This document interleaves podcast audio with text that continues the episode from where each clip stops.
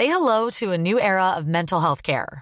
Cerebral is here to help you achieve your mental wellness goals with professional therapy and medication management support. 100% online. You'll experience the all new Cerebral Way, an innovative approach to mental wellness designed around you. You'll get a personalized treatment plan from a therapist, prescriber, or both in a safe and judgment free space. Your cerebral therapist or prescriber will outline a customized plan with clear milestones along the way so you can get to feeling your best. With Cerebral, you're not alone in your mental health journey. We're here to empower you to live a fulfilling life. So take that first step towards a brighter future and sign up today at cerebral.com slash podcast and use code ACasts to get 15% off your first month. Offer only valid on monthly plans. Other exclusions may apply. Offer ends July 31st, 2024. See site for details. Comment contribuer à un monde de demain plus durable La saison 2 du podcast Créateur d'impact va chercher les réponses en immersion au plus près des bénévoles, dirigeants d'associations ou bénéficiaires. Des histoires inspirantes et émouvantes sur les motivations de ces aventuriers de l'humain qui s'engagent dans la construction de la société de demain. Generali, sponsor de votre épisode La Story, vous propose de découvrir Créateur d'impact, le podcast disponible sur toutes les plateformes d'écoute. Éducation, santé, environnement. Ça fait dix ans qu'UBS, le sponsor de cet épisode de la story, s'engage dans les investissements responsables. Alors quand j'entends dire qu'il y aura un avant et un après Covid-19, je sais déjà que pour UBS, l'après se fera comme avant, en faveur de la société. C'est aussi pour ça que j'ai choisi d'y placer mon argent. Il est situé à quelques encablures de la gare de Hankou dans la ville de Wuhan, la septième ville la plus peuplée de Chine. Le marché des fruits de mer occupe une surface équivalente à plus de dix fois le terrain de foot du Stade de France. Chaque jour, plus de 1000 commerçants s'attellent à la tâche. Un drôle de marché en fait où l'on ne trouvait pas que des palourdes ou des moules, mais de la viande de brousse vivante, une sorte de ménagerie, raconte Leila Marchand dans un article des échos. Pan, autruche, rat, renard, crocodile, louveteau, salamandre géante, porc épic, serpent, chien ou encore viande de chameau. Bon appétit.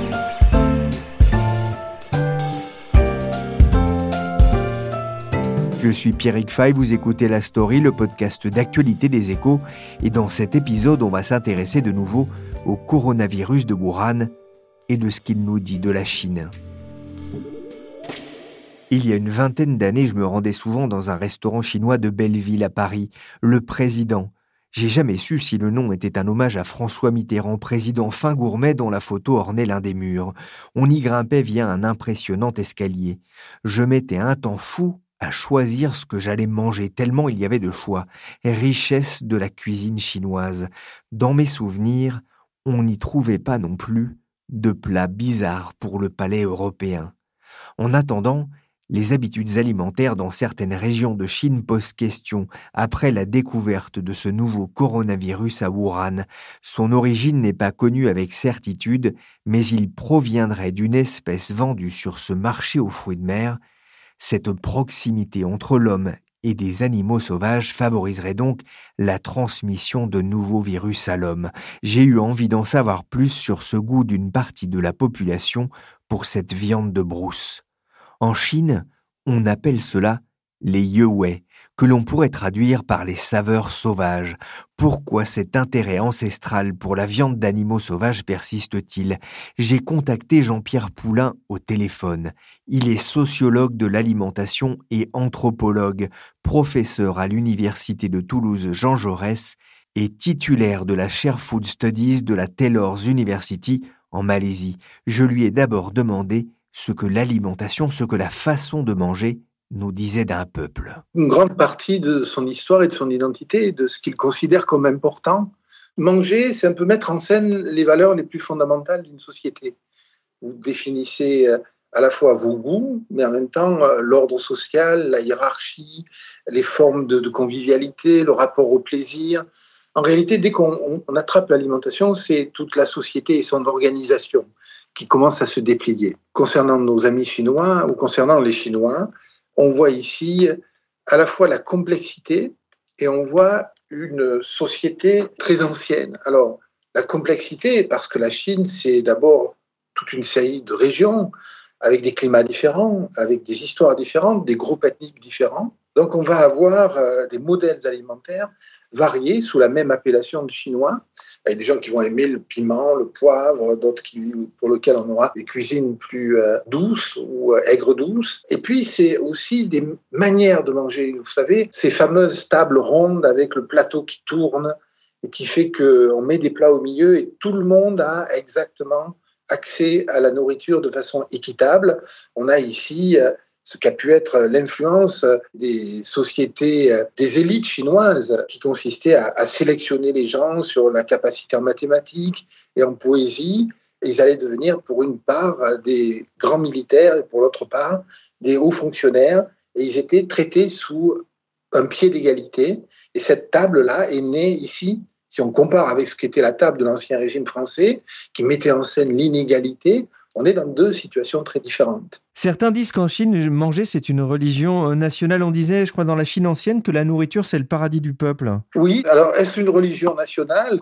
Je pense qu'une des caractéristiques euh, que nous partageons, les Français, avec les Chinois, peut-être avec les Japonais également, c'est cette extrême importance de la nourriture à tous les échelons de la société, avec des versions qui sont euh, plutôt riches dans certains espaces et plus modestes dans d'autres, mais avec toujours cette mise en place, un élément central de l'organisation sociale et de la convivialité. Vous savez, il y a un proverbe qu'on dit parfois, les Chinois mangent tout ce qui a deux pattes, quatre pattes, pattes, euh, sauf les tables et les chaises, et certains rajoutent euh, et tout ce qui a des ailes, sauf les avions. Alors c'est à la fois vrai, c'est à la fois vrai parce que le registre alimentaire des Chinois est très très large, mais en même temps, il y a historiquement une partie de la Chine non négligeable qui a pu être végétarienne, ou en tout cas dans des rapports à l'alimentation plus ascétiques, à la fois pour euh, parfois des raisons spirituelles ou des raisons religieuses, parfois pour des raisons simplement de manque ou de pénurie. Euh, ils ont pu être dans des alimentations plus tourné vers les végétaux que vers, tourné vers les animaux. Aujourd'hui, ce qu'on constate, c'est une montée en charge considérable des consommations de produits animaux dans la Chine contemporaine. Et notamment la consommation de porc, puisque la moitié de la viande porcine produite dans le monde est consommée en Chine, ce qui a profité d'ailleurs aux éleveurs français, comme on peut l'entendre dans ce reportage de France 2 en 2017. Et oui, dans le cochon, tout est bon. Le porc français relève la tête. La filière a connu en 2016 l'une de ses meilleures années avec des exportations records, surtout vers l'Asie. On a un peu l'impression effectivement qu'en Chine, euh, tout se mange. Vous le disiez, on a beaucoup parlé de ce marché de Wuhan où l'on pouvait acheter du serpent, des chauves-souris, des blaireaux. En France, pays où l'on mange des cuisses de grenouilles et des escargots, ça a surpris euh, beaucoup de monde. Vous avez visité, vous, ces marchés euh, en Chine? Ah oui, non, seulement hein, ils mangent des grenouilles et des escargots, mais vous pouvez avoir des restaurants dans lesquels vous voyez les grenouilles avant de les manger. Ça doit être dans des aquariums, hein, vous voyez des grosses grenouilles et même les Français qui aiment les grenouilles, de temps en temps, ça les tient un peu à distance. Une des grandes différences qu'on a, c'est le rapport à l'amour animal. C'est-à-dire que vous avez sur des marchés, on va tuer un animal et quand vous choisissez un poulet, par exemple, sur des marchés traditionnels, vous choisissez votre poulet, vous le regardez les yeux, vous regardez l'anus pour voir s'il est en bonne santé. Et vous voyez, il y a toute une série de critères avec lesquels les ménagères, euh, les acheteurs vont évaluer la qualité d'un produit. Et puis, on va le tuer devant vous, et vous allez partir, et vous allez être rassuré parce que vous savez que c'est bien votre poulet que vous ramenez à la maison. Vous voyez la mutation qui est en train de se produire avec l'arrivée des grands supermarchés dans les grandes villes, dans lesquelles on est en train de basculer d'une connaissance des consommateurs, d'une expérience sensorielle et euh, de critères euh, objectifs saisis sur le produit lui-même à une évaluation de type cognitive à travers des labels, des dates limites de consommation, des dates euh, limites de vente, c'est-à-dire un ensemble de connaissances qui sont des connaissances qui passent par le langage et qui passent par euh, un autre type de confiance que vous allez établir avec les marques, avec les labels, avec les autorités de contrôle. C'est ça la mutation qu'il y a aujourd'hui en Chine. Une Chine traditionnelle dans laquelle les marchés sont des marchés dans lesquels toute une partie de la préparation, depuis l'aliment brut jusqu'à sa mise en marché, c'est-à-dire le moment où on va tuer l'animal, où on va l'éviscérer, où on va le plumer, eh bien, ça va se passer sur le marché. Et c'est vrai que ça pose un certain nombre de questions, un certain nombre de, problèmes. Ça en pose des questions et des problèmes pour les vétérinaires qui ont à prendre la mesure des dangers potentiels, mais pour les sociologues et les anthropologues, en fin de compte, ça donne à voir des parties du cycle alimentaire qui ont été masquées pour les consommateurs occidentaux, c'est-à-dire qui ont été rejetées vers les abattoirs, rejetées vers l'industrie, et qui fait que parfois même on oublie hein, que ces parties-là de la production alimentaire sont nécessaires. Une des caractéristiques de ce qui se passe aujourd'hui en Chine, c'est on est en train de basculer d'une société, on va dire traditionnelle, à une société dans laquelle les achats vont se faire ou se font de plus en plus dans des supermarchés. Ce qui est donné à voir ici est quelque chose qui échappe de plus en plus aux consommateurs occidentaux, c'est-à-dire qu'ils perdent de vue quelque chose qui a été rejeté vers les abattoirs, vers l'industrie agroalimentaire. Et donc la connaissance qu'on a des produits est une connaissance des produits prêts à être cuisinés, pas de ce qui se passe sur l'amont. Le donner à voir est quelque chose qui pose une série de problèmes. Alors quand on va enquêter euh, à la faveur des problèmes contemporains, on découvre des marchés qui nous paraissent très très surprenants parce que nous avons perdu la connaissance de cette phase-là. Vous savez, un jour, je faisais une enquête comme ça, je demandais une recette à quelqu'un. La personne qui répond me dit, c'est une recette de poulet, et elle dit, tu commences par attraper le poulet, tu le tues. Elle commence la recette au moment où on saisit le poulet vivant. Demandez la même recette à quelqu'un, en France, il va vous dire, tu achètes un poulet au supermarché ou euh, dans un, chez un volailler. Mais le poulet est déjà tué, a été plumé, éviscéré, etc. Donc, les étapes qui vont du produit vivant aux produits prêts à être cuisinés sont traités de façon différente. Et en Chine, elles sont encore l'objet dans les marchés d'une mise en scène qui participe au sentiment de contrôle que les consommateurs peuvent avoir, les consommateurs en tout cas traditionnels. Les consommateurs les plus jeunes, les plus urbanisés, sont en train de migrer vers une relation aux aliments qui est plus proche de la nôtre. Depuis un an, Shanghai découvre la baguette française. Symbole de prospérité occidentale, on peut se l'offrir pour 2 francs. Un luxe à la portée des caissières du magasin, embauchées à 600 francs par mois. Avant, au petit déjeuner, on mangeait de la soupe de soja et des beignets.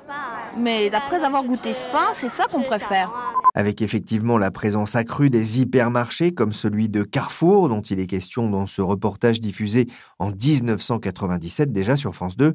Mais Jean-Pierre Poulain, cet abattage directement devant les consommateurs, c'est pas sans poser des problèmes en matière sanitaire Oui, mais là, il faut interroger un vétérinaire. Pourquoi cet intérêt gastronomique pour les animaux sauvages en, Chine? Au-delà du poulet, où l'on, quand on parle de serpents, de blaireaux? Oui, alors là, on est dans la version les Chinois mangent un peu de tout. Cheval, âne, cerf, chien et mouton, voici non pas des saucisses, mais des pénis, ingrédients clés d'un plat traditionnel chinois.